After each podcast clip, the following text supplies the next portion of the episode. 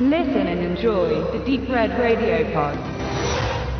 Wie Benedikt schon angekündigt hat, in unserer Einleitung werden wir heute den neuesten Tatort aus Dresden zu dritt besprechen und freuen uns, dass wir in unserer Runde, Benedikt und ich machen das ja sonst immer im Duo, diesmal sogar noch die Julia begrüßen dürfen und die uns dann einen wunderbaren Blick von außen auf das äh, Dresden interne geben kann und hoffentlich auch eine ganz, ganz eigene Meinung zu dem, was wir da gesehen haben. Es war übrigens die 1144.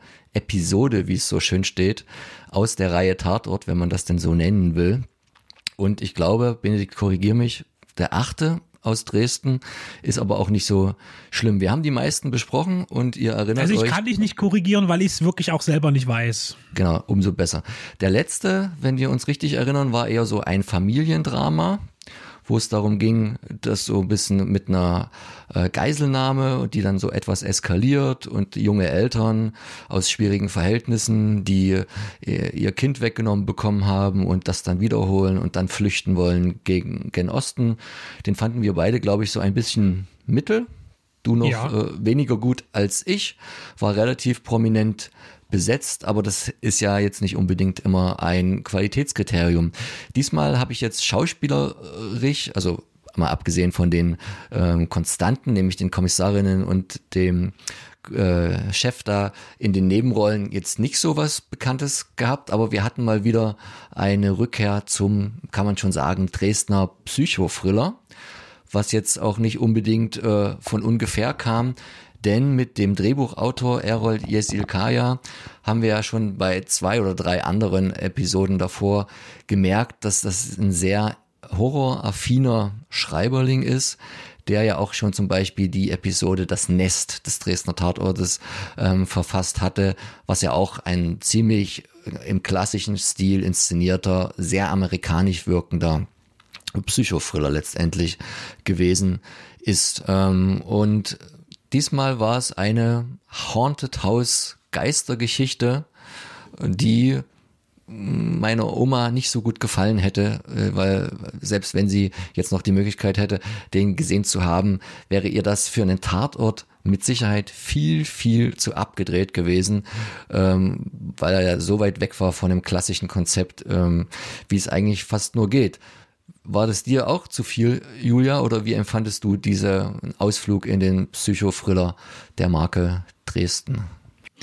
Ich muss erst mal dazu sagen, ich gucke wirklich viel Tatort ähm, und, und seit vielen Jahren vor allen Dingen auch. Und ich stehe da drauf, wenn die Tatorte ein bisschen fantastischer werden. Und äh, es ich würde ja sagen, das ging so ein bisschen schon in die Mystery-Thriller-Ecke mit den äh, Geistersichtungen und so. Mir hat's gut gefallen. Auf jeden Fall. Willst du, Benedikt, nochmal kurz umreißen, was wir gesehen haben? Ja, das können wir machen, aber ich muss vorher natürlich den Gegenpart geben, denn für mich ist es immer tatsächlich so, dass ich eigentlich dadurch, dadurch, dass ich sehr viele fantastische Stoffe ja auch sehe, unabhängig jetzt vom Tatort, dass ich den Tatort immer gerne als Konstante nehme für einen nüchternen, soliden Krimi ähm, und bin deshalb von solchen Folgen meistens äh, eher nicht so begeistert. Aber dazu dann später mehr.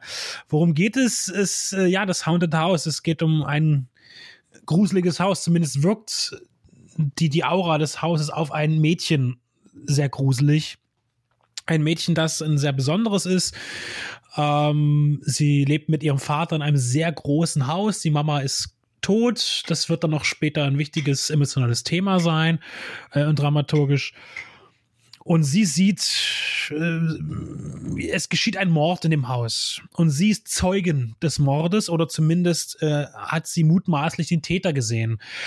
Aber sie verschleiert in ihrer Psyche als Schutz das, was sie gesehen hat und glaubt etwas anderes gesehen zu haben. Und nun versuchen die Tatortkommissare äh, zu herauszufinden, zu entschlüsseln, auch durch ähm, ja, psychologische äh, Betreuung, was denn nun tatsächlich passiert ist. Und nebenbei findet natürlich ringsum um das Wohnhaus äh, Ermittlungen statt die bis hin, äh, und das ist das, was mich jetzt äh, auch wieder gestört hat eigentlich, weil es einfach zu, zu ja, zu leicht äh, eingebunden ist, ja, äh, zu einem Serientäter, der bereits seit DDR-Zeiten sein Unwesen zu treiben scheint.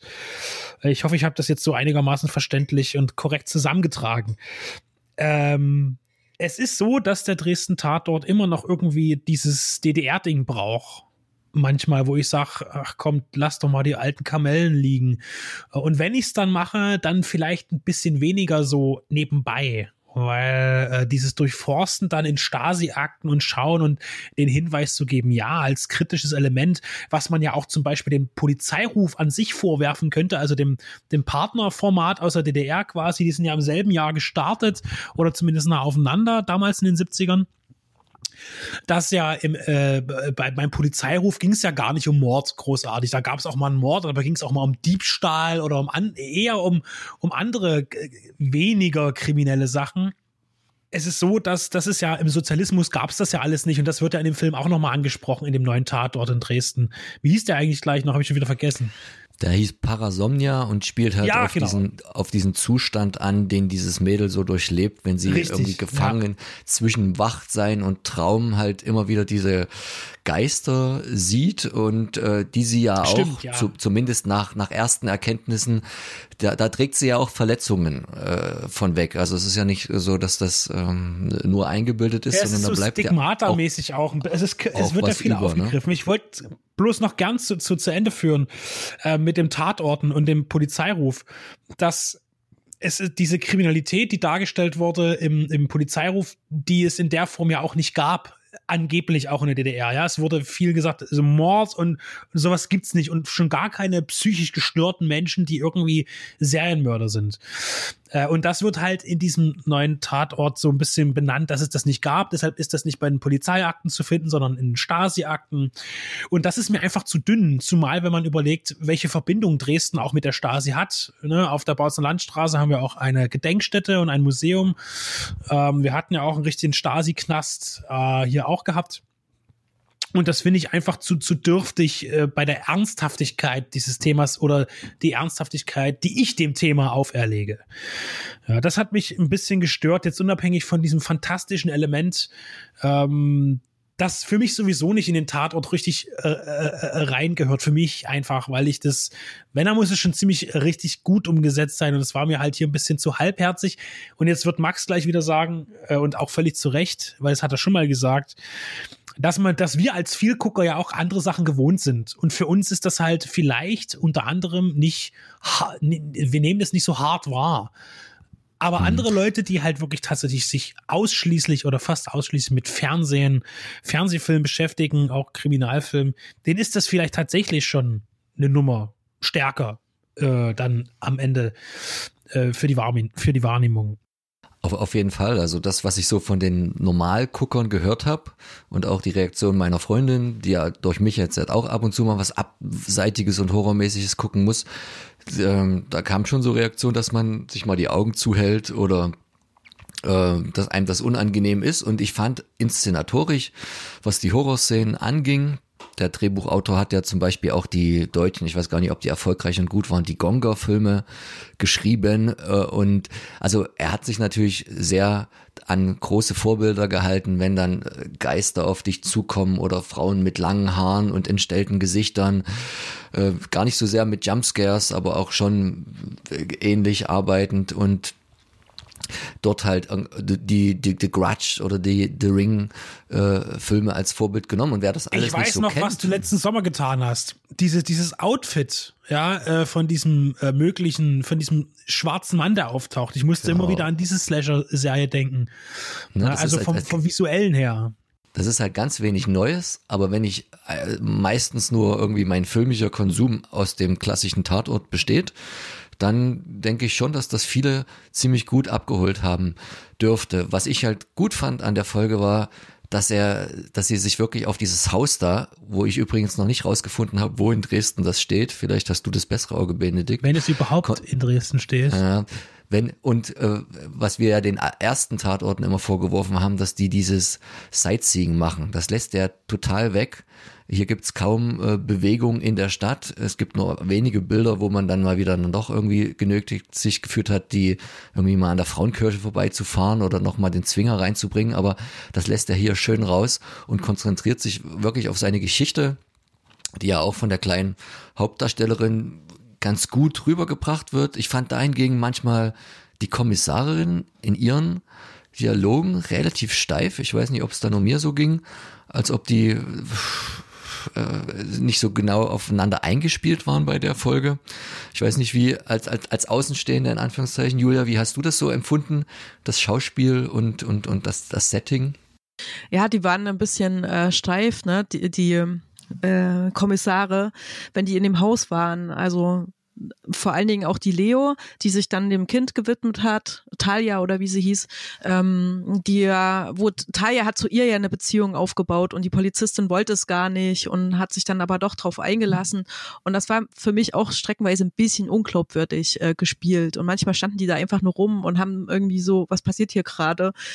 Ähm, weil ja auch dieses, äh, ist das nun echt, dass sie die Geister sieht oder bildet sie sich das nur ein und so, da hat der Film ja ganz schön changiert und sich nicht so richtig entschieden, was nun ist oder was nicht. Ähm, fand ich auch schwierig, weil das natürlich so ein Anbietern ist an die normalen ähm, Tatortgucker, die dann für sich auch lesen können, ja, das Mädchen ist einfach verrückt und so. Ähm, und die anderen, die diesen Mystery-Effekt gut fanden, also wie ich, ähm, war es ein bisschen komisch, dann dann dieses trockene Dresdner Kommissarentrio da reinswitchen zu sehen. Das war manchmal ein bisschen wie ein Fremdkörper tatsächlich. Ich, ich, ich möchte mal zum Haus, zu dem Haus was sagen. Und zwar ähm, ist das äh, das Schloss Pinnewitz, das sich zwischen Nossen und Meißen befindet. Ja, und es wurde aber auch noch äh, am Fachkrankenhaus Kostig, also in der Lunge, ähm, müsste das sein, gedreht. Ja, also bloß nochmal dazu. Es ist auf jeden Fall nicht so weit von Dresden entfernt. Julia, äh, wenn du sagst, du guckst relativ viele Tatorte, was ich jetzt zum Beispiel nicht tue, der nächste von dir gelegene dürfte dann wahrscheinlich Weimar sein. Ja. Ähm, machen die auch manchmal solche krassen Ausflüge in sagen wir mal, andere Subgenre oder ist der eher immer komödiantisch gehalten, auch aufgrund seiner eher ja komödiantisch ausgelegten äh, Hauptcharaktere, ne? also Ulmen und äh, Nora Tschirner. Ja, die bleiben in dem Genre. Also das, dieses bisschen überzogene, leicht groteske und so, ähm, das ist eigentlich ganz normal als äh, Wiedererkennungswert in dem Weimarer Tatort immer wieder gesetzt. Aber ihr habt ja auch zwei, ne? Erfurt hat ja auch noch. Nee, nee, nee. Erfurt gab es nur zwei Folgen und dann wurde es wieder abgesetzt, weil es zu schlecht war. okay, gut. Dann also, ich das also eigentlich, eigentlich, wenn man wenn man es so sieht, hätte dann Dresden auch abgesetzt werden müssen. Ja. Äh, weil der, weil also, also so sehr wir jetzt auch an dem an der Folge wieder rummäkeln, wenn man das ins Gesamtkonstrukt äh, rückt, gehört die immer noch äh, zu den wahrscheinlich vier fünf besten Folgen weil die, der Anfang, der Dresdner Anfang war ja so schlecht und auch komödiantisch und, und, und, und nur karikaturenhaft, was die, die Darsteller, mal abgesehen von den Kommissarinnen, dort äh, alles sprechen mussten und dann immer mit dem äh, klischeemäßigen Idioten Sachsen mindestens einem pro Folge und dann Schlagerfestival im Zwinger. Also da, da hat der Dresdner Tatort wahrscheinlich trotzdem noch genug Zuschauer gehabt, um nicht auch aufgrund qualitativer Mängel auch noch zwei äh, Episoden abgesetzt zu werden und hat sich zum Glück äh, mit neuen Schreibern und neuen Regisseuren, Regisseurinnen dann irgendwie wieder gefangen und hat jetzt meiner Meinung nach mit, den, mit dem sehr ernsten Ton einen, einen richtigen Weg eingeschlagen für sich. Was bei der Folge auch wiederum bemerkbar war, und da merkt man auch immer sehr stark, dass da unterschiedliche Autoren am Werk sind, dass hier die, die privaten Geschichten der Kommissarinnen äh, fast vollkommen außen vor geblieben sind, während andere Folgen dort das Privatleben ja doch immer zum Teil auch sehr stark verknüpft haben mit dem aktuellen Fall. Wie hat dir das da in dem, in der Folge gefallen, Benedikt? Du bist ja auch immer nicht so der Freund davon, wenn das zu sehr zu hart verwoben wird und immer ein direkter Bezug zum Leben eines Ermittelnden oder einer Ermittelnden hergestellt wird, krampfhaft. Ich finde es immer gut, wenn auf privat auf die Leute eingegangen wird und ihr Umfeld. Das finde ich, das macht auch den Reiz von bestimmten äh, Formaten aus. Ich bin ja immer noch so ein bisschen mit München und Wien, das sind so meine äh, beiden Favoriten. Ähm, aber was ich eben nicht mag, ist natürlich so, wie es zum Beispiel in jeder verdammten, und ich hasse es, die Münster-Folge ist, dass in jeder Folge privat wirklich einer der Kommissare verwickelt ist in den Mordfall, da weil ein Freund der Täter ist, weil ein Freund das Opfer ist, weil man die von früher kennt, weil irgendjemand entführt wird. Äh, es ist grausam. Sowas finde ich immer schlimm. Ähm, und was die Persönlichkeiten jetzt angeht, ist, dass er natürlich die, die Kraft in dem, in dem aktuellen äh, Dresden-Tatort auf das Mädchen gelegt wurde. Und das ist auch gut so und das ist auch wichtig so für die Dramaturgie und für die Geschichte und dass eher die Kommissarinnen zurückgelegt werden. Interessant wäre natürlich wieder, dass ja auch die Leo dann sagt, ja, ich will das eigentlich nicht so sehr in, in engen Kontakt treten mit ihr, weil sie denkt halt, ich bin ihre Mutter oder sowas und hat dieses, ne, also dieses Beziehungsgefühl da. Und ähm, Woraus schließt das? Natürlich aus auch ihrer, ähm, die wir ja schon kennengelernt haben, schwierigen Familiensituation, die aber hier gar nicht mehr so äh, krass, es wird zwar drüber gesprochen, aber nicht mehr aufgegriffen wird und auch vorher nicht aufgegriffen wurde. Das heißt, hier fehlt mir auch über die Folgen hinweg so ein bisschen die Konstante ähm, dass man sich da auch als Zuschauer reinfühlen kann.